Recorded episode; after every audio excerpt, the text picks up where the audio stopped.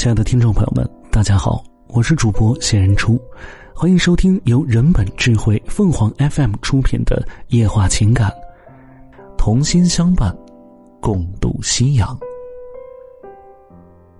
我和老伴儿是一对退休十多年后因各自丧偶而再婚的老人，我们从相识、相爱到相依相伴，已经。八年多了，再婚之路之所以走得如此顺畅，我们归结为具备了五种因素，我们又叫它五力。这五力就是：一、亲友助力。我们再婚得到了双方七个子女的理解和支持，他们一致同意我们的婚事，并且没有提出任何条件。双方的亲戚也很赞同，并大力促成。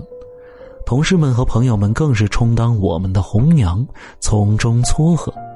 二，人格魅力。我们双方原先的家在同一县城，对对方的情况有所了解，都满意对方的品德和性格。双方的原配偶在遭受疾病折磨之时，双方都能不吝钱财，千方百计寻医求药进行救治。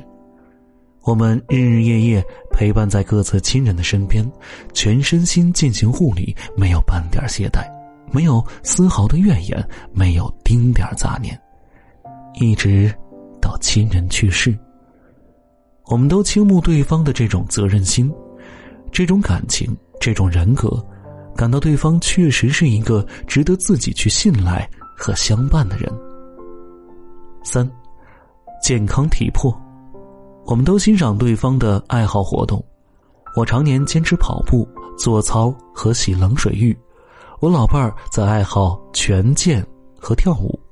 婚后我们一起锻炼身体，一起种菜养花，一起唱歌娱乐。这些活动陶冶了我们的情操，加深了我们的情感，更让我们体会到了健康的可贵。四，经济实力。